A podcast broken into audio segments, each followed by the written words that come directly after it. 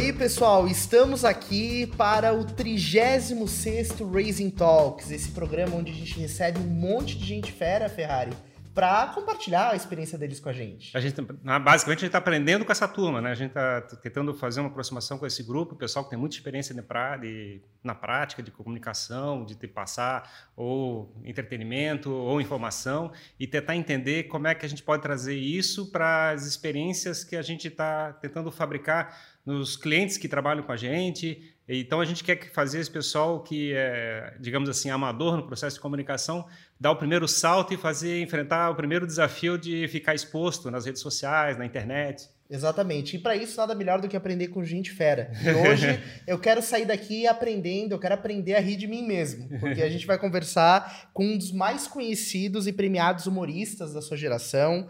Ele que é comediante em stand-up, ator e redator de TV. E, se necessário, Ferrari, apresentador e galã de novela. Bruno Mota, seja bem-vindo ao Raising Talks.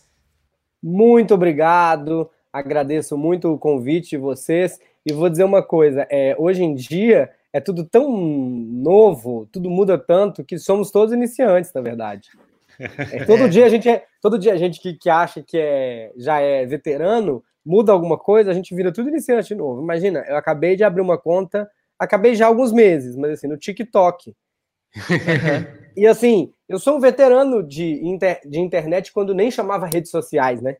É, eu tive tudo, Orkut, já aprendi a trabalhar um pouco no Orkut como divulgar, dali migrou para o Facebook, não migrou, vai ter outro, aí surge o Twitter, o próprio YouTube, e foi surgindo e você aprendendo a trabalhar e de repente você acha que está dominando razoavelmente, tem um TikTok, entende?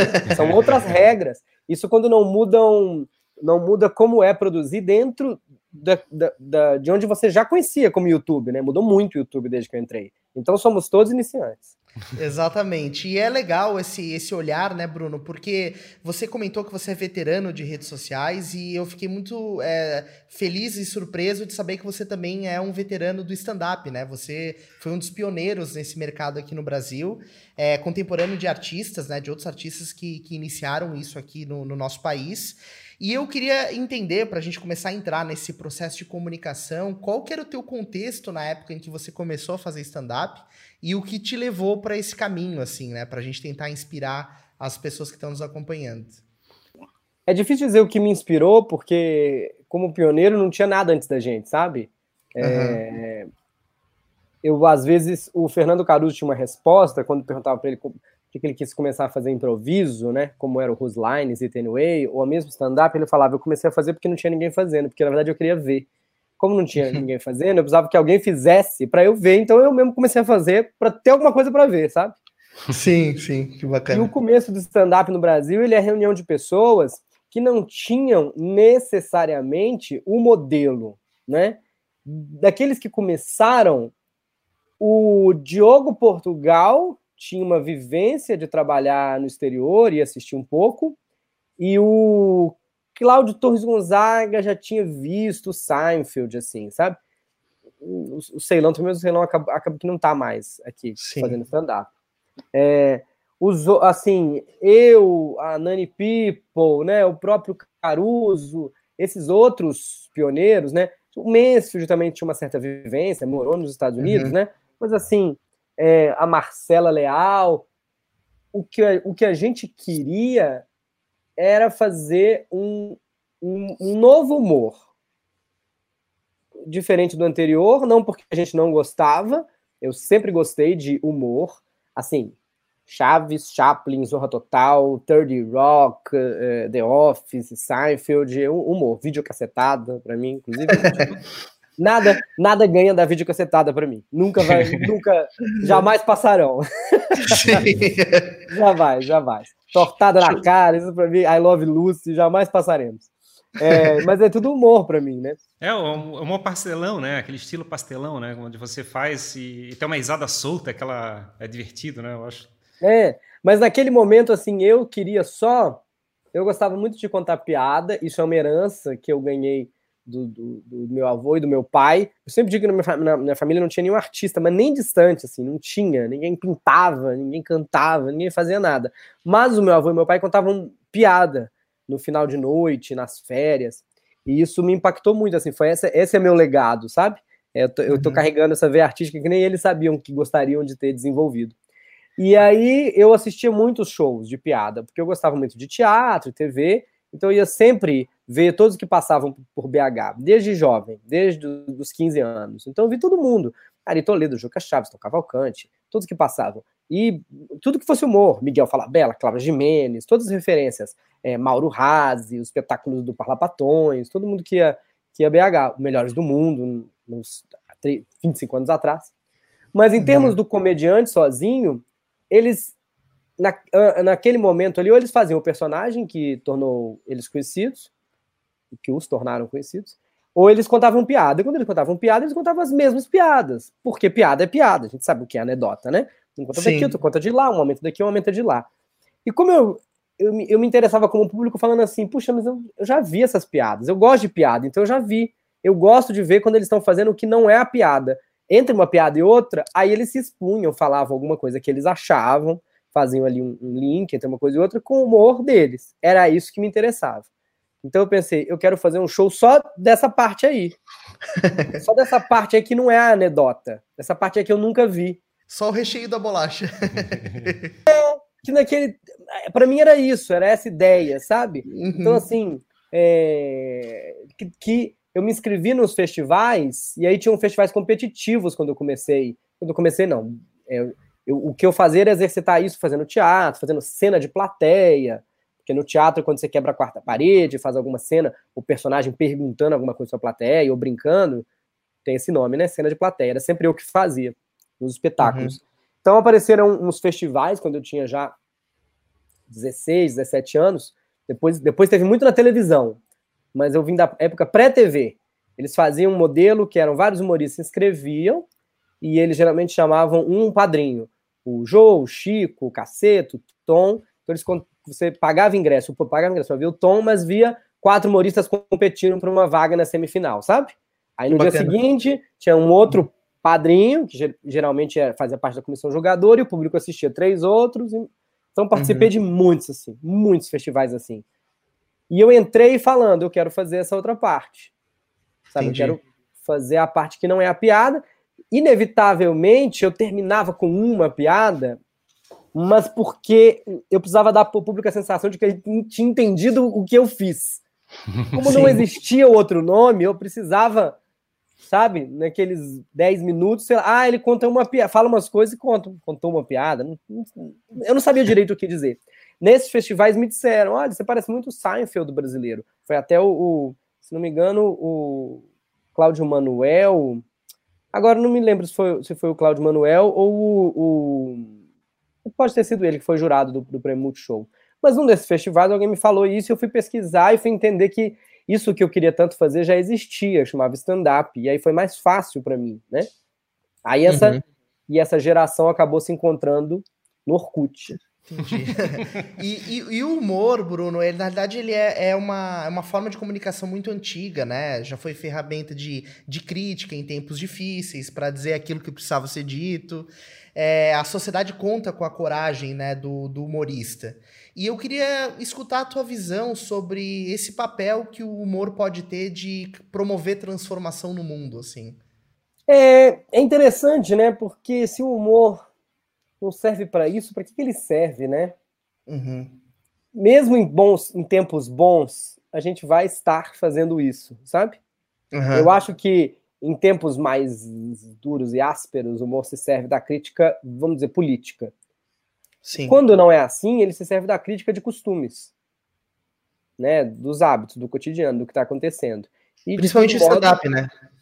Principalmente porque o stand-up, ele coloca o humorista muito nu, assim, a personalidade do uhum. humorista muito... É, é mais engraçado quanto mais ele tá... Hum, a, vulnerável, é uma palavra... É curioso dizer vulnerável. Eu ouço muito, né, que vulnerabilidade coloca você mais disponível para o público, mas às vezes é também irritado, sabe? Uhum. Pode ser vulnerável, mas na sua irritabilidade, no que que irritou um comediante, né? Bons textos às vezes são feitos de irritação. É não necessariamente de, de alvos, eu sei que tem essa máxima, né? O humor tem sempre um alvo, o humor tem sempre, sempre contra. humor não é nada que defina o que é. Humor é tudo. Aí sim, humor é, pode ser qualquer coisa. Eu, eu comentei isso porque eu vi eh, uma entrevista recente que você deu pro Pânico agora em março, né? E você falou uma frase que me chamou muito a atenção sobre passar a mensagem por baixo da porta, né? Transformar é, de maneira que a pessoa embarque na onda da piada e não perceba de cara que está sendo criticado ou está sendo transformado. E a gente fala muito sobre, sobre estar aberto à transformação. É, você entende que esse, esse, esse é o poder de envolver alguém numa narrativa, olhando pela ótica do humor, assim? Eu achei muito legal isso. É que eu acho que. Primeiro, eu quero ser engraçado. Então, assim, não, não podemos também ficar. Às vezes a gente quer arranjar palavras para disfarçar um, uma, uma pavonice, né? Uma vaidade. E a minha, primeiro, eu quero ser engraçado, eu quero divertir as pessoas, eu quero ser querido, isso faz parte da minha psicologia em algum momento. Eu, eu, preciso, eu preciso me lembrar disso, admitir. Aí, em segundo lugar, eu acho que é também uma ferramenta incrível para a gente se encontrar no meio, sabe? Se eu quero te passar uma mensagem, percebo que você, de certa forma, é contrário à mensagem, né? Então eu estou de um lado, você está de outro. É, eu preciso que a minha piada e a minha brincadeira, o meu xiste, ele esteja aqui no meio para a gente tentar se encontrar aqui. É melhor é. para mim, porque senão você vai embora e eu não trouxe você para cá de jeito nenhum. Entende o que eu estou dizendo? Sim. É um pouco assim, Enquanto, enquanto missão, enquanto o melhor que eu posso fazer para a sociedade é que algumas das pessoas do universo do grupo que eu estou criticando possam chegar até mim. Senão eu estou criticando para quem? Para quem já acha que essas pessoas é, é, estão erradas, vou resumir Sim. assim, né? Eu não quero colocar lado de certo e errado, né? Para quem está do outro lado, essas pessoas já, essas pessoas já concordaram comigo. Elas não me servem mais, sabe? Elas não marcam mais ponto. Eu acho que o grande, o grande elemento do processo de comunicação é o processo de transformação que você faz com a plateia, né, para o público. Eu acho que você é quer sair de um evento desse e ver as pessoas sorrindo é uma transformação. Você chegar e passar, mesmo que seja uma informação útil, você passa essa informação para a pessoa e a pessoa se sente mais informada, também é uma transformação. Então, esse processo de você levar um determinado grupo de pessoas de um patamar para o outro, pelo processo ativo que você faz de interagir com eles, eu acho que é o grande diferencial do processo de comunicação, né? Sim, porque é, eu acho que é uma pequena parte, uma metonímia, uma metáfora do que nós estamos fazendo aqui. É, a gente já entende por diversas formas, né? Que seja por ciência e a evolução, ou espiritualidade e também o aprendizado, né? A evolução de certa forma, que a gente tem que entrar de um jeito e sair de outro, né? A gente tem que, tem que evoluir. E é, dramaturgia também é isso, né? Só tem dramaturgia quando tem um processo de transformação de um personagem através de uma história, ou de uma história através de um personagem. Através de uma então, narrativa, né? É, uhum. é, numa sala, num evento, o humor ele, ele é mais é, efetivo, grandioso, a gente se sente mais útil quando acontece isso que você acabou de dizer, quando a gente consegue trazer as pessoas daqui até aqui, às vezes pode ser daqui até aqui, daqui até aqui, é, pode ser deixar as pessoas é, rindo, né? É, ou levar um aprendizado, né? Pegar um texto que poderia ser um, uma palestra, mas colocar piadas ali para aquilo facilitar, como a pessoa memorizou, ou mesmo criticar e não necessariamente dizer isso tudo que eu falei aqui está errado, mas apontar coisas, idiosincrasias, é, paradoxos, para a pessoa pelo menos sair pensando, é verdade, essas coisas aí eu até gosto desse, dessa situação que ele falou, mas realmente esses pontos são curiosos, né? No, no mínimo com menos certezas, né? no mínimo com menos certezas. Já é, uma, já é já é um mudamos. Sucesso. Já mudamos. Já mudamos. Já é uma transformação. Já tem transformação. Já tem transformação. Essa, essa é uma base muito clara para o nosso trabalho, né, Bruno? Assim, a gente tem muito focado nessa estratégia de conteúdo que quem produz conteúdo precisa necessariamente promover uma transformação ou caminhar nessa direção, né? Então a gente é, busca transformar pessoas comuns e, e, que elas comecem a se transformar em comunicadoras, né? Até parafraseando aí o Emílio e o Pânico, né? Transformar o afegão médio em comunicador. E, e, e dentro dessa, dessa lógica é, as pessoas têm dificuldade de entender que na vida delas existe conteúdo, que elas estão o tempo todo é, produzindo, gerando conteúdo, e o stand-up ele revela isso. Ele mostra que o nosso dia a dia é conteúdo. Você acredita que sempre há algo na vida de alguém que possa se tornar um conteúdo ou uma história interessante? Sempre. É claro que quando a gente está dentro da vida, às vezes é um pouco mais complexo, quando a gente está dentro da situação que seja, né, do navio, é um pouco mais complexo entender qual o tamanho dele, para onde ele está indo, se tem um, um risco no casco ou não. Mas é, cada um tem uma vida e todo mundo é diferente. E é difícil, às vezes, o comediante, quando entra nessa carreira, entender, encontrar o diferencial dele, né? Ou acreditar que ele é diferente. Mas todos somos, né? Somos 2 bilhões de histórias diferentes nesse mundo. Todos somos únicos. Mas é, eu, eu, preciso ver, eu preciso que a pessoa mostre, transforme, Exato. recrie, exagere, diminua, né? É que a ilusão inicial, acho que da pessoa é tipo, quando eu vou comunicar pela primeira vez, eu vou pegar o Instagram e vou tirar uma foto da comida. Daqui a pouco eu vou chegar e mostrar que eu estou numa viagem. É, isso é o processo de, é é, de, de comunicação que, que ele exercita, né? vamos dizer assim, que ele chega e tenta mostrar um status e não necessariamente uma transformação. Que eu acho que é o primeiro elemento que você precisa é, passar para as pessoas que, quando querem fazer o primeiro salto, perceber que, na verdade, estão produzindo para os outros e não para ele, né? Acho que faz parte também. Eu acho que é uma receita grande, né? E a gente melhora quando a gente para para pensar, igual a gente está fazendo aqui. Uhum. Melhora um pouquinho, né? A gente clareia um pouco. É, exatamente. E dentro de todo esse contexto, a gente tem a própria questão do roteiro, né? Roteiro é uma arte, na verdade, a nossa vida é um roteiro vivo, né? Algo que vai acontecendo. E você é um dos, considerado um dos melhores redatores e roteiristas do Brasil, né? É, eu sei que a gente podia passar horas aqui falando sobre isso, né, pela, pela tua bagagem, mas para quem está começando uma história, para quem está começando a experimentar o processo de comunicação, de se expor, é, o que, que você deixa de aprendizado sobre é, como transformar isso num roteiro mais interessante, ou que, o que acrescentar né, nessa, nessa narrativa para que outras pessoas possam se engajar? Eu, eu até agradeço, já ouvi algumas vezes que sou um bom redator, fico feliz. Eu acho até que eu escrevo bem menos do que outros redatores, é, mas já escrevi um pouco de tudo. E acho que eu escrevo menos porque eu gosto de escrever para mim, sabe? Acho que eu estou ganhando mais porque eu estou escrevendo para mim mesmo.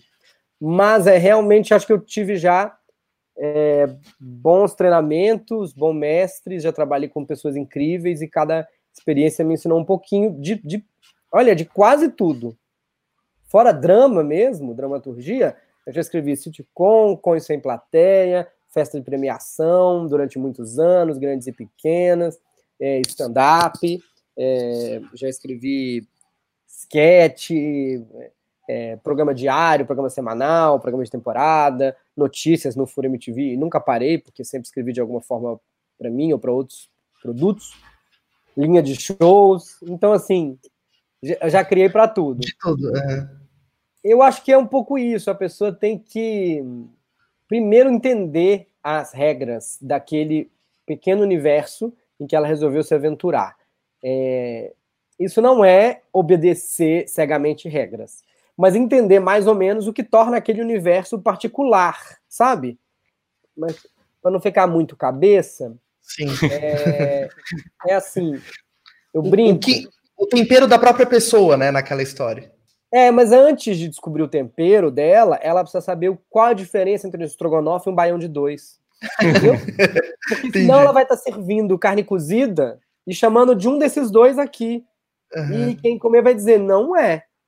Você pode fazer, você pode reinventar, falar, é que este é um estrogonofe à baiana. Ok, deixa eu ver como é que é o seu estrogonofe à baiana, ou de brigadeiro, ou de abacate, ou vegetariano, né? Mas eu tive que entender algumas das regras que definem o estrogonofe, para quando eu fizer ele vegetariano, eu poder dizer, a pessoa falar, entendi porque você está chamando de estrogonofe.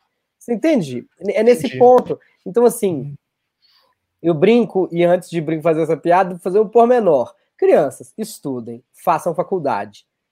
Isto posto, a única coisa que eu aprendi na faculdade, depois de quatro anos da faculdade de publicidade, uma das, das poucas coisas que eu trouxe para mim de verdade, no meu coração, é, mas acho até que valeu quatro anos, é que o meio é a mensagem, é McLuhan. Eu acho que é uma frase, é, uma, uma, é um meme, meme enquanto menor parte de uma informação, muito poderosa. O meio é a mensagem. Isso quer dizer que a sua mensagem tem que ser do tamanho, cor, cheiro e sabor daquele meio, porque senão ela não passa. Sim. O que isso quer dizer? O meio é a mensagem. É que a mesma campanha de publicidade, feita para anúncio de TV 30 segundos, rádio 15 segundos, outdoor e revista, é assim, é a, é a mesma mensagem? É, mas ela precisa ser adaptada para o meio. Né? Você tem que entender o que é outdoor para conseguir que aquela sua mesma ideia seja alter, adaptada para outdoor e que aquele veículo consiga conter toda a sua informação. E aquele veículo ele pode ser menor, menos, mais impactante, todos têm suas vantagens, né, e desvantagens, e você vai desdobrando. É a mesma coisa para qualquer outro veículo onde você, onde você quer se comunicar. Stand-up tem aquelas regras e você tem que aprender dentro daquilo como você pode comunicar melhor a sua mensagem. E se eu for convidado e resolver adaptar o meu stand-up para o cinema, para a dramaturgia, é outra coisa, sabe? É uhum. outra coisa. E acho que a gente tem que. É, não, não, tem, não, não acho que é uma obrigação da pessoa entender vários meios, desdobramentos e adaptações, mas pelo menos onde ela trabalha. E digo assim, é muito interessante você perceber que o Evangelho segundo o Espiritismo foi adaptado para uma novela que é A Viagem. Ou que o livro Casais é, pobres enriquecem juntos? Como é que é? Casais juntos? Casais inteligentes enriquecem Casais juntos. inteligentes enriquecem juntos. Foi adaptado como um filme. Uhum. Que é Até que a Sorte o Separe com Leandro Hassum. Entendi. Que, mas, mas isso daqui é um, um livro de quase autoajuda. Sim, mas hum. num filme isso não ia funcionar, né? Não, não então, assim, funcionou. Claro que tem coisas muito mais fáceis, né? O Código da Vinci já está escrito para o cinema, quase, né? Você só uhum. é uma adaptação mais simples, né? Tem outras mais simples, o, o tem aquele A Cabana também, mais, mais diferente. Mas estou dizendo assim, é uma para onde você está escrevendo para si, para onde você está criando, né? Para onde você está criando. Aí você entende stand-up, um conjunto de regras no stand-up. Então você precisa entender até para quebrar essas regras, até para saber quais quebrar até para saber que se você quebrar demais, vai deixar de ser stand-up. Porque assim. Sim. É, stand-up enquanto dramaturgia tem um conjunto de regras, né? Mas se você quebrar todas, você pode terminar fazendo uma ópera e aí não tem nada de stand-up, entende? Você pode cantar no stand-up? Pode. Mas se você não entender o resto, você faz uma ópera, porque também pode cantar na ópera, entende? Sim. E para sair do zero no stand-up, como é que como é que você como é que foi essa experiência assim de chegar e tipo assim, pegar uma folha em branco, aí vou preparar um texto para chegar e, e ordenar umas ideias o meu truque é que eu nunca precisei sair do zero, né? Como eu sempre já fiz isso, eu sempre tinha alguma coisinha, uma, quando eu comecei com 16 anos, era um pedaço que eu fazia com a plateia, que, que eu tinha minha, minhas gags, minhas piadas, outros pedaços de conversar com a plateia ali ao vivo, que sempre sai alguma coisa, com umas brincadeiras que eu já tinha no, no bolso, uns comentários de televisão, e, e, e, daí eu nunca saí do zero, né? Mas realmente, é, o criador, escritor de TV ou qualquer meio, ele tem um desafio que vários outros não têm, né? Que o é, o designer não tem, geralmente, o, o, editor não tem, o diretor não tem, o ator não tem. Qual é o desafio? Nós enfrentamos a folha em branco. Uhum. Isso, Ela está isso em é um branco, antes de mais nada. O, o, o diretor já tem muitas folhas para destruir. O ator Exato. já tem folhas e opiniões de pessoas, sabe? O designer geralmente já chega para ele uma coisa, para ele criar o visual daquilo o editor, nós, criadores, a gente enfrenta o desafio da folha em branco. E aí, para é. mim, é fazer, fazer, criar, escrever, cortar, jogar fora, criar. Até porque, porque criar, né, é, preencher a folha não, não custa caro, né? Assim, custa o tempo e a criatividade, né, Bruno? Hoje então... nem custa nada, né? É, exato. É, pois é, é bem mais fácil. E, exatamente. e é um dos lados que a gente fala sobre o processo de comunicação nas redes sociais, né? Então a pessoa está com receio e a gente fala para o pessoal assim, começa, bota alguma coisa. Aí a pessoa vai falar mal, assim, cara, começa, experimenta, trabalha a tua narrativa, né? Constrói alguns elementos da tua narrativa que essa história vai crescer junto contigo, né? É, exatamente. É, tem que experimentar, que até para pedir ajuda é bom ter alguma coisa para ver, né? Para a gente falar, não é nada disso, isso, isso daqui vai, faça mais. Vai, vai por aqui, né? É, começa. É, e eu acho que esse ponto, Bruno, ele revela um aspecto bastante interessante, que na verdade é a maneira como a pessoa se posiciona, né? Ao separar lá o estrogonofe do baião de dois. Eu achei legal essa, essa, essa linha de, de raciocínio. E isso tem muito a ver com o cuidado que a gente procura ter com as pessoas que estão começando a criar conteúdo, delas encontrarem o seu posicionamento, de encontrarem o seu nicho, né? E acredito que isso vale para qualquer criador, vale para stand-up, vale para quem está querendo começar a comunicar. É, você enxerga que está cada vez mais difícil ou está cada vez mais fácil encontrar o seu lugar nas redes sociais, na internet? Eu acho que também se resume a entender quem você é, sabe? E aí você também consegue ter o seu lugar em qualquer rede social. Se você sabe, você consegue adaptar de novo meia mensagem, né? É, no TikTok uhum. é um jeito, no Twitter é completamente diferente, completamente diferente. Ah, mas a mesma piada pode estar nos dois? Pode, se você conseguir fazer uma adaptação. Entende? Se você souber quem você é, como você gosta, assim, é, assim uhum. Um, exemplo fácil para quem gosta de stand-up, o Igor Guimarães, ele é um, um comediante muito Ai, eu não gosto dessa palavra, mas é tão Igor, disruptivo, é uma boa palavra para o Igor, né? Assim, tão maluco, tão fora da casinha. É... Então é fácil entender, né? No Twitter ele é maluco e no TikTok ele é maluco de outro jeito, é tudo maluquice. Mas assim, Sim. E, e você? Você é o quê? Né?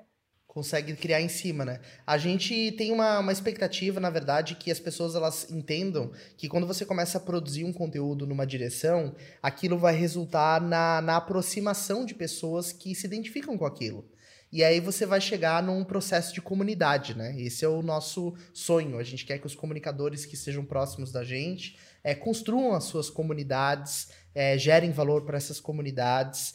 E normalmente a comunidade que a gente desenvolve a partir do nosso conteúdo é o reflexo daquilo que a gente produz, né?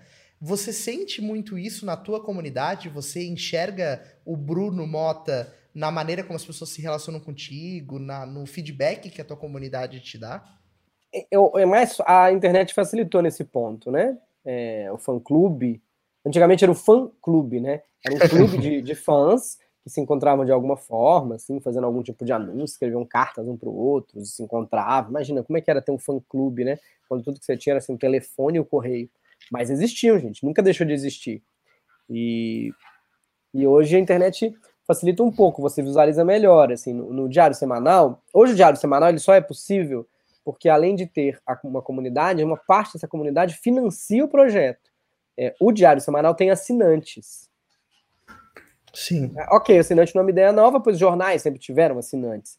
Mas hoje é, a evolução, o futuro, né, é, tem, é, é, tem todo um sistema, meio de pagamento, controle, e colocar esse material no ar, que o, o futuro facilitou muito. Então, assim, eu tenho uma comunidade, uma parte dessa comunidade financia o projeto, então eu tenho um grupo grande onde a gente conversa, e para mim eles são muito reflexo do restante daquela comunidade de em média, o diário semanal é visto por 35 mil, 40 mil pessoas. Essa é, essa é a média, porque tem episódios que são 100 mil pessoas assistindo, e tem episódios que 20 mil é nosso mínimo. Né? Uhum. Sim. Eu acho que a comunidade é maior que o nosso mínimo e menor que, a, que, que, que esse número maior. A comunidade, a comunidade, de certa forma, vira coautora, né? As pessoas que estão em volta da comunidade viram coautoras junto contigo do processo de produção de, de conteúdo, né? Exatamente, exatamente. E já que você tocou nesse ponto do diário semanal, Bruno, eu queria é, caminhar um pouco para esse lado. A gente, no nosso processo de criação de comunidade, a gente fala muito sobre o marketing de audiência, né? É a ciência que a gente está querendo criar é, para ajudar as pessoas nessa, nessa jornada. E nela existe a separação muito clara entre o braço de produto e o braço de mídia, né? Então, no caso do Bruno Mota, a gente entende o braço de produto como o Bruno, é, a venda de shows ou a compra do livro, né? Onde você faz negócio. E o teu braço de mídia seria o teu produto de mídia, que é o diário semanal, por exemplo. Acho que hoje é o teu principal produto de mídia no YouTube, nas principais plataformas de podcast. É, conta pra gente o que é o Diário Semanal e como você enxerga ele enquanto produto de comunicação com essa ótica. É, é curioso, né? Você, usou o termo. É, logo no começo da pergunta, você usou um termo, fui, fui pensando no restante me perdi. Marketing de audiência? É. É, é, é curioso. Eu, eu não sei se vou responder como você gostaria que as pessoas ouvissem, mas eu não entendo nada de marketing de audiência. É, ou, ou, alguma coisa, ou vários nomes que tem. Sim. E, e, mas eu consigo me, me, me entender. Então, assim, Teve um momento que eu precisei de ajuda para que alguém entendesse marketing de audiência. Uhum. Porque eu me entendo, eu acho que eu tenho algumas habilidades. É, não, não, me acho desabilidoso. Então eu acho que eu tenho a habilidade de conseguir realizar o programa. A habilidade realizadora é até diferente de criador, né? É, você criou ali, mas tem um. Então eu consegui tirar do papel, o, é, conseguir recursos necessários para ter aquilo físico, quando era no teatro, né? Agendar um teatro, colocar no cenário, etc. Juntar os talentos necessários para que isso aconteça, o diretor, o editor, é, a redação. Eu tenho um talento de fazer uma gerência, que parece uma coisa meio executiva, burocrática, mas tem uma gerência artística desses talentos, o que os colaboradores mandam, né? Transformar isso num programa. Eu tenho um talento de redação final, de, de conseguir adaptar, escrever para mim. Tenho um talento também de gestor artístico no sentido de trazer outros artistas com que eu gosto, fazer essas collabs, os personagens, escrever para eles, orientar para aproveitar melhor como são os personagens deles. E no final ainda tenho uma gerência de supervisão e conseguir fazer o produto. ok? Eu tenho esse talento e, e, sou, acho que eu consigo passar essa mensagem como, como bom apresentador ou, ou humorista, está no nível dessas piadas. A partir daí, eu não tenho muitos outros talentos. Eu não tenho um talento comercial, comercial no sentido fechar apoios, patrocínios, sabe? É, uhum. Fazer o dinheiro entrar uhum. aos poucos, ou, ou não tem. E, e de marketing, né? Vender dos dois jeitos, vender dinheiro e vender qual o melhor título que vai alcançar mais pessoas e a thumb, porque a cor vermelha. Eu sei de, da importância de tudo, só não é. Eu sou completamente desafinado para essas coisas. Eu vou tocar o piano e você, entende? Eu precisei de ajuda nesse sentido. Então, não sei se eu posso responder para você muito sobre o marketing de audiência. Eu consigo entender um mínimo hoje para não morrer afogado. O marketing de audiência, na verdade, é um conceito que a gente está tentando construir junto. Né? Na verdade, ele é, o, conceito é focar na audiência como sendo um relevante, um item relevante, né? como se fosse um ativo que você gerencia. Você traz um grupo de pessoas em volta da comunicação que você está fazendo e essa pessoa fica envolvida com você. Essa é a tua audiência. Essa audiência te viabiliza fazer, negócios, oferecer cursos, treinamentos, fazer o grupo fechado, é que é close friends, ou patrocinadores, quer dizer, e aí você viabiliza teu, teu braço de negócio, vamos dizer assim, teu negócio está acontecendo financeiramente em cima desse outro lado, que não necessariamente é exatamente o mesmo público da audiência, talvez uma parte dessa audiência, né? É, então, só passando para ti, como é que é, você tem executado uma estratégia do que a gente está falando. Exato. É, a gente só está tentando como é que é, deixar claro que. Mas eu, é... mas eu tenho executado porque ou mandaram ou porque ideia. É, eu até gostaria que tivesse alguém me orientando, né? É, e, e, acho que precisa ter. E acho que é importante. Só, eu só não, não sou. É, uhum. que, que bom que eu estou fazendo uma parte disso, né? E é muito importante, realmente você tem razão. Um domínio da sua, da, da sua audiência ao redor e você saber o alcance que você tem e o que você pode fazer com essa conexão, com esse poder, né? Que seja proveitoso para o outro também, sabe? Sim. Sim. Exatamente. Exatamente. E a gente tem voltado mais, não para o lado de mídia, né? A gente tem produzido, falado mais com gente que são ou consultores, ou, ou pequenas startups, algumas empresas assim, que ela tem zero de comunicação. E a gente está chegando e fazendo, tirando eles do zero, assim, tentando fazer um processo inicial.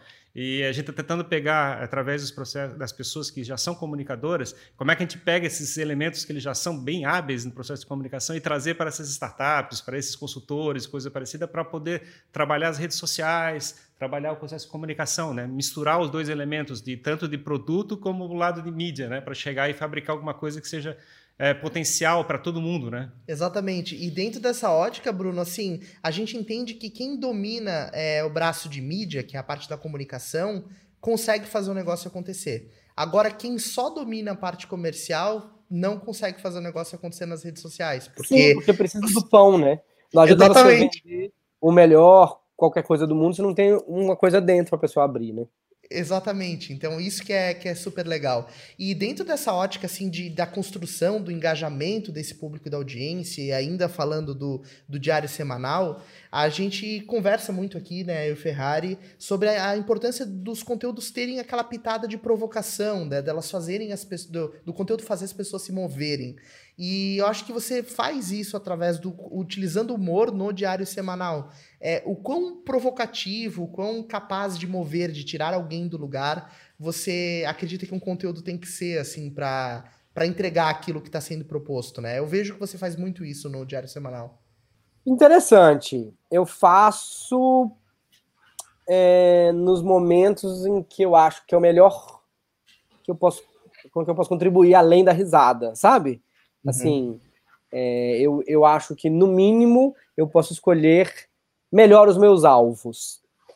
É, é fácil fazer humor é, debochando de alguém. Então eu vou aproveitar o poder do deboche e escolher melhor os meus alvos. Entende? Para que Sim. criticar o, o, uma minoria que não vai ajudar? Se eu posso uhum. criticar o outro lado. É isso é, eu vejo claramente. Tem, é, tem, tem, tem um segundo lado. Então, assim, muito mais confortável para mim quando eu falo assim, ah, você critica o governo, Bolsonaro, você critica muito o Bolsonaro. Ih, Bolsonaro, você criticou o Bolsonaro. Gente, Bolsonaro é presidente da República. Entendeu? Ele tá na noção de que as pessoas. Ele tem que fazer o que ele acha que ele tem que fazer e ouvir o que ele acha que tem que ouvir e melhorar onde ele achar que, que incomodou ele. Mas ele é o presidente, sabe? Uhum. Se o diário semanal é, for o grande problema da vida dele, ele tá presidindo errado. Eu vou criticar e espero que chegue. Espero que, que a minha crítica chegue às pessoas que estão assistindo e isso chegue, chegue até ele ou qualquer outra coisa, né? Qualquer outra coisa. Assim. Eu vou criticar, ah, você está zoando a Fazenda da Record, ou Neymar. Ele é o Neymar, entendeu? Junto com uhum. o pacote das coisas que ele é o Neymar, eu acho que ele tem uma ideia de que a gente vai zoar ele também, ele que ouça, ele que lute. Uhum. ele que lute. Então eu faço uma escolha, porque eu vou zoar o Neymar, não vou zoar é, sei lá, vamos falar da situação, desembargador, o desembargador. e... Desembargador assunto, não, assunto. é que vai ser cidadão não. Não, não é engenheiro civil, esse não era engenheiro civil? É, engenheiro civil, esse aí. Esse é o cidadão não engenheiro civil. Esses dois lados, o, o, engenheiro civil e o desembargador, que resolveram de uma certa forma fazer menos, men é, sei lá, menosprezar a pessoa que estava ali tentando cumprir a lei. Quem eu vou escolher? Quem? O guarda ou Não. o desembargador? Desembargador, Sim. ele é desembargador, gente. Se ele for demitido, ele já está rico. Sabe? ele, ele é, faz parte de uma elite branca, que eu também faço, pois sou branco, né? Então, assim, é isso. De que lado eu vou escolher? Eu posso uhum. mirar. Ah, mas o guarda. Depende. O guarda estava. Guarda versus desembargador. Desembargador. Guarda versus minoria que foi é, o, o, é, a, o, guarda abusou da autoridade policial, sabe? Em, é, em, cima de uma minoria. Então escolhemos o guarda agora. O guarda é o guarda, sabe? Nesse hum, caso. Sim, e, sim. e, por aí vai. Eu tento escolher melhor e usar o é, deboche. Um cara que tem autoridade sem inteligência emocional no relacionamento, né? Você é um momento assim, tu assim, pô, é um comportamento infantil, uma pessoa poder ter um pouquinho mais maturidade e lidar com a situação, situação melhor, né? E você rir dessa situação, mostrar que está é, é um, o cara poderia ser uma pessoa melhor no sentido de chegar e ter impacto na, na, na sociedade de forma melhor, né? pelo cargo que ele tem, pela história que ele tem. Mas o humor, na verdade, também tem um componente irracional e muito instintivo, e muito, muito primitivo, que é não seja essa pessoa. Exato. É, é, quando a gente ri do, de quem tropeça na casca de banana, a gente, tudo bem, a pessoa caiu, mas a gente também tá rindo e dizendo para a plateia, não seja essa pessoa. e é isso, né? Sim. E também ajuda a dizer, ó, não seja o desembargador. Não seja. Quero que te filme.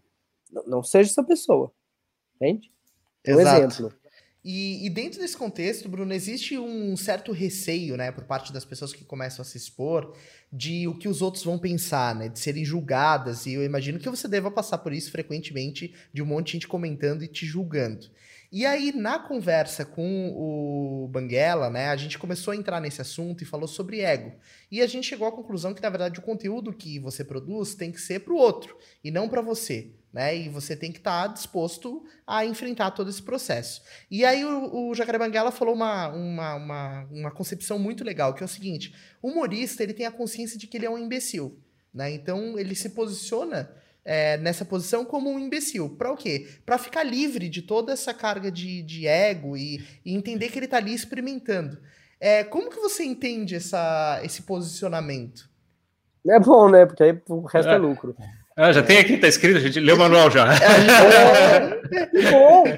Tem um pouco aí, né? Tem, tem um pouco de... Não, eu também me acho um idiota nesse sentido, né?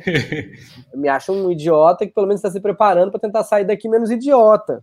Mas isso não me faz me achar um gênio. É como, como vocês falaram. Ah, você é considerado um dos melhores redatores do Brasil. Eu só me acho um cara que passou por muita coisa. Acho que eu faço bem meu trabalho. E, e, e sei um monte de gente que faz melhor, e deve ter gente que faz incrivelmente melhor, e tem que ter mesmo, né? É, até para poder me, me, espelhar alguém e aprender. Mas eu me Sim. acho idiota. É um bom começo. é, é um bom começo. Mas eu acho é interessante, né? Porque quando você estuda, por exemplo, publicidade e você tem que fazer tem um entendimento fino que você tem que ter junto com o seu cliente, a empresa que contratou para vender sapatos, que o cliente final é quem está comprando sapatos, não o dono da empresa, né? Mas você vai acabar agradando o dono da empresa, assim, mas a melhor campanha não é aquela que ganha o leão de Cannes, a melhor campanha é aquela que vende mais sapatos, né? Exato. Então, é, e no jornalismo, comunicação não é o que você fala, é o que os outros entendem, né? Uma, uma máxima também de jornalismo. Então a gente entende aí o lugar do outro, né? Você realmente faz para o outro. É, e aprende a, a, a, parar suas arestas. Por que, que os outros não estão entendendo direito? À, às vezes, todas as ferramentas elas servem para lustrar melhor o que você queria falar desde o começo. O problema é que não saiu como está na sua cabeça é para o outro. O outro não entendeu errado o que você escreveu. O outro entendeu errado o que está na sua cabeça, porque você escreveu errado o que está na sua cabeça. Porque, Usou o papel o, errado. O meio é a mensagem, um meio é a sua cabeça. O outro é o papel, filme, stand-up, quadrinho. Então, muitas vezes, como comediante, a gente fala para o outro comediante: é, olha, é que você não falou isso aí que você está achando. Isso aí que você está achando é super engraçado, mas não é, não, você entende que tem um, falta uma pausa, uma palavra, outra situação, aumenta isso aqui, diminui isso daqui. As pessoas vão entender. Geralmente, Sim. uma grande parte de não entender a piada é porque a plateia não entendeu o que você, gente estava pensando. Ajuda eles melhor. E eu estou dizendo isso para não.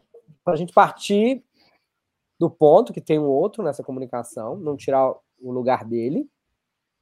Mas é, o meu desafio é a partir desse momento de consciência de que você fez o melhor que você podia, você fez o que te torna pessoal, é, é, você fez bem, direitinho, respeitou suas, suas próprias convicções. Aí você tem que largar a mão do que os outros falam. Exato, sabe? né? Porque senão vira uma paranoia. É, assisto muito RuPaul, ela fala isso sempre com elas. Tipo, cara, partir do momento que você falou, hum, não é problema seu. O que as pessoas acham de mim não é problema meu. Essa é a frase que a RuPaul pede para as concorrentes falarem várias vezes para si mesmas, né? Uhum. Às vezes o que, mas, mas só para entender de novo, né? Que às vezes a pessoa, nossa, acho que estou parecendo um lindo, um lindo é, bombom de chocolate branco. A pessoa, não, está parecendo uma bola de cristal. Para parecer um bola de cristal, tem que, tem que parar isso daqui. Isso feito para ficar o que está na sua cabeça o que as pessoas vão entender. Não é mais Sim. problema meu. Né? E aí tem, tem um lado contrário que também é muito positivo. É, também vi no RuPaul, vi a Dix Monson falando. Palavras não podem te machucar. O que te machuca é a sua impressão sobre essas palavras. Então, assim, se alguém te chamar de imbecil, não é isso que vai te machucar. O que vai te machucar é a sua percepção de imbecil. E às vezes a pessoa não vai te chamar de imbecil. É só dizer, gostei menos do programa de hoje do que da semana passada. Uhum. Como, na verdade, no programa de hoje foi muito especial para mim, porque era meu aniversário, porque eu falei da minha mãe, então eu entendo que a pessoa está rejeitando a minha história. Esse entendimento é só meu. Exato. Ou no programa de hoje, foi que eu gastei muito mais horas para fazer, ela gostou menos que da semana passada, que eu vi de qualquer jeito, ela está dizendo que as minhas horas não me. Mas esse entendimento está só na minha cabeça. Então, assim, a gente Isso aprende, é muito louco, né, Bruno? É, a gente aprende regras, eu acho que tem um aprendimento da convivência com o outro, né? É, porque a gente não pode ser nocivo, é, e acho que não devia mesmo, né? Tem novas regras. Ah, mas eu não posso ser gordofóbico, eu não posso ser racista, eu não posso ser misógino, não posso ser homofóbico, mas antigamente podia. Talvez nunca pudesse, a gente só fizesse, a gente só se habituou a isso. Essas novas regras estão no sentido de a gente enxergar melhor o outro, né? Para que machucar o outro? Para que mesmo? Para quê? Que, que bem faz. Então a gente vai reaprender essas regras e continuar fazendo piada. Ok, a gente está entendendo o lugar de respeito ao outro. Isto posto, tem sempre alguém que vai se ofender com nada. É, A partir daí, a partir da sua segurança de que tá tudo bem, foda-se. Ao mesmo tempo, eu sou um comediante que pede desculpas. Eu fico atento para ver como as pessoas estão. Porque é isso, porque pode ter só na minha cabeça. Eu falei de um jeito que ofendeu todo mundo. Eu, nossa, mas aqui na minha cabeça estava tão bonitinho. O que que vocês estão querendo dizer? Uhum. E esse gancho é legal, Bruno, porque eu vi em algum momento você comentar sobre a necessidade que a gente tem de receber atenção, né? De a- além de falar, mas principalmente de ser escutado. E eu vi que você se, se preocupa com isso, né? Com ouvir, com, né? De, de, de entregar isso. E essa, essa estratégia, essa lógica, essa conduta acaba também aproximando quem é hater, né? É porque você tenta ouvir o que aquele cara tá dizendo e ver como isso pode agregar de valor para tua comunidade, assim, é uma relação diferente com, com quem odeia ou com o hater, né?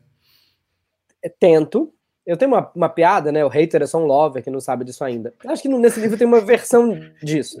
Nesse, não tem uma coisa disso?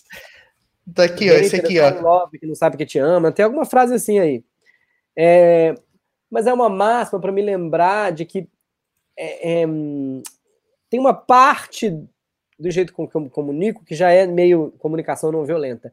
E preciso estudar mais. Eu gostaria de ser menos violento ainda. Comunicação não violenta, entendimento não violento. Mas eu acho que é, o outro precisa ser valorizado do ponto de vista dele. Isso não quer dizer que a gente precise dar é, razão ou certeza. Mas eu preciso dizer: estou ouvindo o que você disse, entendo que você se senta assim, e acho uma loucura. Mas assim, não desmereço que você tenha se sentido assim, É direito seu. mas não foi o que eu falei. Vejo pelo que você está passando, não diminuo a, o- a forma com que você está lidando com essa questão. Vamos dizer, o seu sofrimento. Tens, tens alguns tens haters que, de, que cultiva? Tens, tens muitos haters seguindo. ah, Tenho Não? muito, não, é um ou outro que aparece de vez em quando mesmo, e nesse momento muda muito. né? Nesse momento, o que nós apelidamos carinhosamente de gado, minions, né? Tem uma crítica muito grande ao governo nesse momento. Então tem gente que leva este cara ao nível de Jesus. E tinha no passado também, né? É, 15 minutos atrás eu estava me preocupando com lulistas, petistas, porque é a mesma coisa, né? A crítica era ao governo passado que estava no poder. Temeristas nunca tivemos, curiosamente. Preciso dizer, foi dois anos felizes para qualquer humorista. Tu mandava pedrada, menino, não tinha um para catar a pedra da cara do Temer e estava ótimo. É, éramos um presidente que uniu todas as tribos, como foi Norvana. E, então, assim, é, é- é essa entidade, né? O gado, os Minions, nesse momento. Mas assim, os partidários do governo entendem o governo como uma religião. É, nunca vi doristas também, mas enfim. É, e podemos tacar, ta- tacar pedra. Mas é, é bom dar valor ao outro. É, e, de novo, pedir desculpas para mim, eu troco. Eu, eu falo desculpas porque é mais fácil, mas eu não, não uso. Eu uso perdão ou até lamento. No sentido de que eu sou um comediante que tenho batalhado um pouco é, entre os comediantes, assim, qual é o problema de vocês de pedir perdão. É, perdão parece muito cristão, sabe? Mas é que uhum. vou dizer porque eu não uso desculpas, porque desculpa implica culpa, a palavra implica culpa. Uhum. Eu às vezes digo porque eu não acredito em culpados. Mas uhum. como a palavra desculpa implica culpa, às vezes a pessoa não pede desculpas porque parece que está dando razão ao, ao outro lado, né? É, eu uhum. pedir desculpas é uma admissão de culpa, então eu digo, você está certo, eu estou errado, quando eu peço desculpas. Não necessariamente é o que uma pessoa quer ouvir quando está pedindo que lhe peçam desculpas. Às vezes você pedir perdão, lamento, é um, significa estou ouvindo, valorizo, entendo sua dor. E você está louco. Mas assim, não é em vão. Lamento se te fiz sentir assim. Perdoe. Sim, é, tá certo. É isso mesmo. É, o segundo passo, que é, mas eu vou fazer de novo, não, a gente vê no segundo momento. Eu vou aprender, você vai aprender, nós dois vamos aprender, mas tem um primeiro momento de por que, que eu estou, por que, que nós estamos cultivando o orgulho de não olhar para a dor do outro, mesmo Sim. que seja uma loucura. Mesmo que seja dor de dinossauros ou dragões atacando que não existem. Mas eu tenho que olhar a dor pode ser verdadeira de uma origem inverdadeira. É, nesse caso particular, o pessoal, o pessoal fica daquele fla-flu, né? Aquela separação, né? Entre, eu sou bem, você é o mal. Você, você faz aquela dicotomia mais simples, né? Então eu preciso, eu preciso ver o mal em pessoa. Na hora que você fala perdão, outra pessoa, pô, ele tem coração, estranho. Isso. Mas eu digo assim, o humorista pedir desculpa por uma piada ofender alguém, às vezes o humorista, mas ele tá achando que eu disse que. Então assim, eu preciso entender o cara tem uma dor de que foi atacado por um dragão voador. O dragão voador não existiu, mas isso não quer dizer que a dor possa ser mentira, sabe? Entende? Sim, então eu preciso dizer perdão por você estar sentindo dor. Eu, eu lamento. Vamos trabalhar juntos. Mas não tem nenhum é. dragão. É a dor. não tem dragão, tá? Exato. A, dor é a interpretação dele, né? Na verdade, você está respeitando a interpretação que ele teve da palavra que você emitiu, mas não foi o que você quis dizer, né? Ou, palavra ou foi. Tem, tem outra... Esse entendimento das suas palavras. Por isso tem esses dois lados. O que eu acho de, o que acham de mim não é mais problema meu e do outro lado. Palavras não podem me machucar, só o que eu achei dessas palavras. E talvez a parte que me machucou esteja dentro de mim e não do, do que o outro falou. Mas, Exato. perdão, porque eu não queria que você tivesse se machucado. Tem uma frase no livro ali que chamou muita atenção. Eu preciso perguntar para ti como é que saiu essa ideia. É, você é responsável por, aquele, por aquilo de parcelas. Eu achei assim, como é que sacasse essa ideia, cara? Eu fiquei pensando, eu fiquei rindo sozinha na minha casa, minha esposa começou a rir da minha cara, dizendo que eu estava rindo sozinha. Eu achei ah, assim, Twitter, pô, que... Twitter, coloca o livro, tira foto da página do livro. É, esse livro, ele foi, foi são 365 frases. Ao mesmo tempo, quando a gente abre, né, a gente fala, ah, são só frases, né? E tem 10 crônicas também, tá? Quem tá nos escutando e quem tá nos assistindo, tem 10 crônicas. É, mas aí a pessoa pensa, nossa, frase deve ser muito mais fácil de escrever. 365 frases é muito, é 10 vezes mais difícil que 365 páginas a se preencher. Muito mais difícil. Então, tem mil processos criativos diferentes para a gente chegar nessas frases que estão aí. Essa a gente partiu de. Eu não lembro se a gente. Eu, porque tem um pesquisador que é o Daniel Alves, que é meu sócio há muitos anos e tenho vários trabalhos em parceria com ele. Não lembro se a gente partiu de, de parodiar Tu te tornas eternamente responsável por aquele que cativas do. Zeperri, é, Pequeno Príncipe. Pequeno Príncipe, Zeperri. E, e, e também como eu, eu, não sou um cara que parcela muito, de verdade, não. Eu sou um cara que paga à vista. Eu tenho o dinheiro que eu tenho. Eu não consigo entender direito um dinheiro que eu não tenho ainda. Me enrola, nunca fui. E aí, realmente, aquela parcela fica te assombrando, né? Você... é doido aquilo.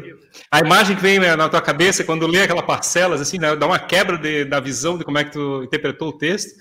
É muito mágico aquilo. É, mas é mais divertido para quem já leu O Pequeno Príncipe, né? Ou para quem ah, sabe tem essa frase. Exato. Com certeza. E você falou que é muito mais difícil 365 frases, porque muito, são ideias completas, muito. né, Bruno? Precisam ser ideias completas. Exatamente. Não tem encheção de linguiça no meio das 365 frases, Não. né? Cada frase precisa. A gente também tinha um outro conceito, porque essa é um, é um briefing da editora, um, um comando da editora. E tinha, tinha uma, uma série de exemplos lá. Mas para a gente estabelecer uma barra mais alta, de novo, a gente, não estou falando do plural majestático à toa. Tem o Daniel envolvido nesse uhum. trabalho, né, para não ficar pensando sozinho. É, a gente estabeleceu essa barra alta que é que aquelas essas frases pudessem ser tiradas desse livro.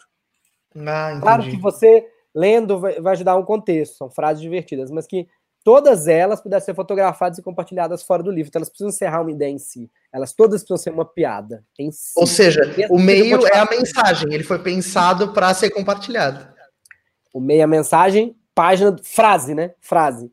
Tem algumas uhum. até que são paródias de outras, elas são mais engraçadas juntas, mas uma separada encerra uma mensagem em si. O, o, Ferrari falou a preferida dele, que foi essa, né? Eu vou dizer, a minha história preferida foi o programa Liberdade Total. Eu é, já li em é voz alta duas vezes a crônica, é a exatamente. Uhum. Muito divertido. Muito já divertido. fiz muito essa cena, que é essa uhum. ideia, né? De um, um, lugar onde você pode falar tudo, menos. A palavra é. oi, porque oi é marca. É, menos, menos. Só tem mais uma coisinha que eu esqueci de falar. Mas eu me divirto muito. E aí, de novo, tem uma, uma mensagem, porque isso era uma cena. E a uhum. gente mudou para adaptar para crônica. Ela tem, tem jeito de crônica. Sim. Inclusive, o final é completamente diferente no teatro, porque é um final de teatro. É, que é, e números não pode falar. Por quê? Por nenhuma razão. Estamos começando Liberdade Total. É, é porque no final, no teatro, você, é, para quem está ouvindo a gente, né? É um programa onde vai se limitando o que o convidado pode falar. Mas de início, ele é um programa, nossa, aqui pode tudo. Só uma coisinha que não pode. E as pessoas vão dizendo que não pode, que não pode, não pode. No final, não pode, pode tão pouco que aí no teatro, a, a, última cena é simplesmente a reação de uma pessoa fazendo. Que é muito é, teatral, do ator, então é muito engraçado ver a pessoa sofrendo. Mas o papel não tem isso, né? Sim, sim. Então a gente Bom, tem que adaptar.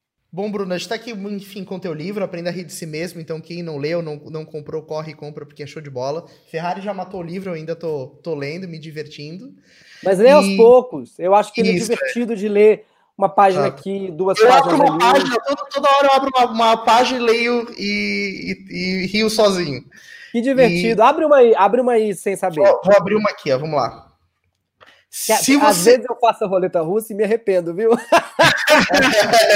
é que é? O ator atua? Como é que era? O ator, ator atua, vendedor vende e coach quacha. Essa também é ótima. A que eu tirei aqui agora foi assim, ó. Se você tiver uma ideia inovadora, não vai poder aproveitar o dia lindo lá fora. essa é fatal, essa é fatal. Eu gosto é muito dessa brincadeira também, né? Que é, é assim, meu Deus, que dia lindo, vamos ao cinema? Eu, eu acho divertida essa ideia. Que às vezes o dia pode estar lindo, e que bom que o dia está lindo, mas eu quero ficar aqui dentro. O Márcio Ribeiro falava sempre que ele tentava ficar sempre mais de uma semana em Nova York, porque às vezes ele estava em Nova York, mas ele queria passar dois dias no quarto do hotel em Nova York. Exato, é isso aí. Mas, enfim, eu queria que você falasse agora com todo esse contexto de restrição de aglomeração e tal. Além do livro, do Diário Semanal, você tem outros projetos de comunicação? É, tem, tem coisa nova para vir? Que, que, oportunidades de conteúdo você está enxergando com as pessoas muito mais na internet? Olha, eu, eu tento dar vazão às minhas ideias e elas que, elas que lutem, vamos ver onde elas chegam. Uhum. Né? É, dar um mínimo de oportunidade para que elas cheguem em algum lugar e a gente nunca sabe o que vai acontecer.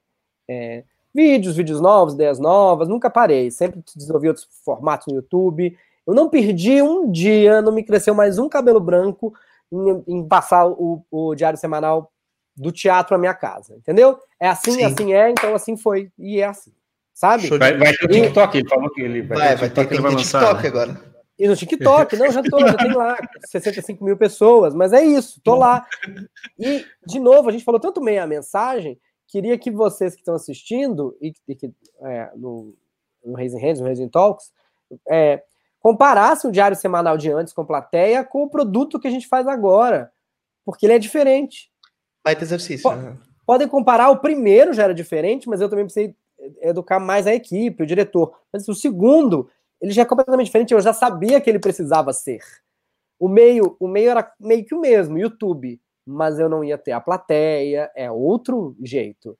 E eu claro. acho que tem vários comunicadores, inclusive na gringa, eu assisto o programa e digo, ele não entendeu. ele, não, ele não entendeu, não tem plateia. Uhum. Tem as piadas, mas não pode ser do mesmo jeito, porque não Sim. tem plateia. Ele tem que ter outra, outra temperatura. Então, é outra Na coisa. frente. E para a gente finalizar, Bruno, esse papo, eu queria te, te, desafiar aqui ao vivo, é que você pudesse deixar uma mensagem que você gostaria de ter ouvido no começo da tua jornada? Deixar para quem está começando uma jornada de ser um comunicador. O que, que você gostaria de ter ouvido? Eu vou dizer melhor. Eu gostei de ter ouvido. Que legal. É, eu, eu, eu, era, eu, era, um garoto e a gente fazia muita coisa, né? Tive sorte de ter colegas incríveis, como meu sócio que está tá comigo até hoje, é, em BH, né? Já há muitos anos eu moro aqui, ele mora lá. E a gente fazia jornal, sempre fiz, levei a ideia, desde criança, jornal desde os oito anos, jornal da sala, jornal do colégio, jornal não sei o quê. E a gente, durante um momento, entrevistava é, personalidades que passavam por BH, estavam no teatro, a gente comprava ingresso e olha, a gente quer falar com é, seu Marco Nanini, Ana Cláudia de Mendes, seu Otton Basso, porque nós somos do jornal, queremos fazer 10 perguntas, assim, né? Criança, né? Tem sempre um apelo. Criança e uhum. cachorros. E a gente foi entrevistar, nós fomos nós entrevistar a Fernanda Montenegro no hotel que ela estava.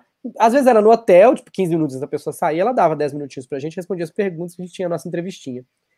E a Fernanda Montenegro, a gente fez uma pergunta parecida, né? O que você diria para as pessoas que estão começando? E, e, muito econômica, ela disse que comecem. É só, só isso que precisa, né? Que comece. E às vezes é só isso que precisa. Como a gente falou. Porque senão, como é que a gente vai poder ajudar, né? Precisa de Sim. começar, a gente precisa ver, começa. Quanto antes você começar, mais coisas a gente vai ter para mexer ali na frente, né? É dois. História para contar para Gabi quando a gente estiver de frente com Gabi. Tudo história. É, boa, boa. a gente tem alguns clientes que apareceram na rede social pela primeira vez, que mostraram o rosto pela primeira vez. A transformação de vida que eles deram, eles tiveram em questão de uma semana, quando as pessoas começaram a ver ele na internet é, é, assim, é de transformar a pessoa. É muito, Exato. muito doido. É gratificante demais, né, ver isso.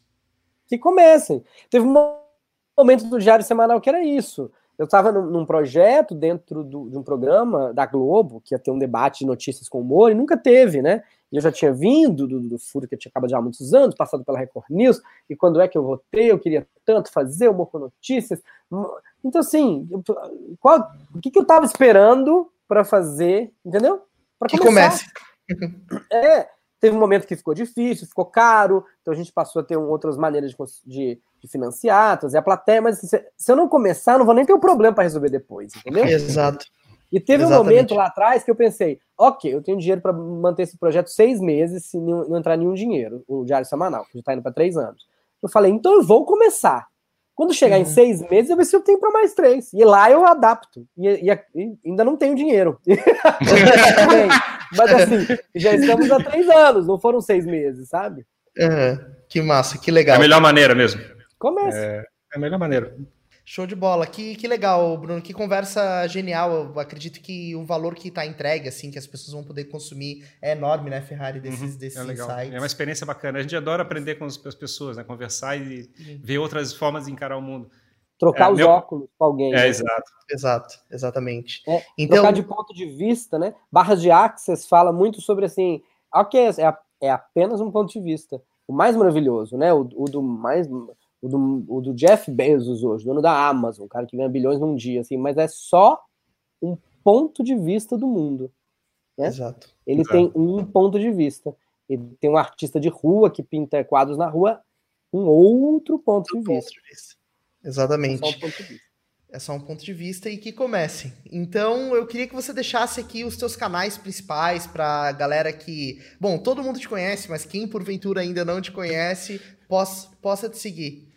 Eu estou em todas as redes sociais como arroba Bruno Mota, com dois T's, que está embaixo. É, o, meu, o meu lugar de fala é o Twitter, né? E hoje o Instagram, e tô lá no TikTok também fazendo bobagem. Mas eu adoro conversar com as pessoas no Twitter. E no Diário Semanal, no YouTube. Também é Bruno Mota lá no YouTube. E duas notícias com humor duas vezes por semana. Então, espero muito que vocês participem desse canal, gostem, acreditem, e se puder, considerem ser sócios membros vejam os benefícios de ser sócio membro do canal lá, é, façam parte dessa comunidade. Show de bola. Muito obrigado, Bruno, pelo teu ah, tempo. Ah, eu tenho um podcast também. Nossa, esqueci, mais importante. Eu tenho dois podcasts, eles me matam se eu não falo. Eles tenho dois podcasts. no apoio da Olá Podcasts. O Diário Semanal também tem a versão podcast, se você preferir ouvir. E o Sala da Comédia, onde eu estou junto com o Diogo Portugal, Marcelo Mansfield, Cláudio Torres Gonzaga. A gente tem um podcast gratuito, Sala da Comédia. Piada em debate. Em todos os players. A gente conta piadas, anedotas, coisa que você nunca viu os comediantes stand-up fazendo, e debate essas piadas. E temos uma versão premium chamada Sala da Comédia dentro do Olá Podcasts. Sala da Comédia, procure saber. Show de bola. E o podcast está em alta agora, então a galera corre lá para se inscrever, que já está inscrito no Raising Talk, se inscreve nos podcasts aí do Bruno. Por favor, por isso que eu deixei para a última, você já desligar a sala da comédia. Piada em debate. Exatamente. Então, Bruno, obrigado, cara, pelo teu tempo, por todo esse valor entregue. É, que a gente possa fazer novas conversas aí, quem sabe em breve até uma presencial. E agradeço você aí também que está nos acompanhando, que faz parte do, da nossa comunidade de Raisers, né? Na Raise Hands. E a gente espera, né, Ferrari, ter muitas conversas aí pela frente. Muito obrigado, pessoal. Continue nos acompanhando em arroba em todas as plataformas. Tchau, é gente, isso aí, valeu, valeu pessoal.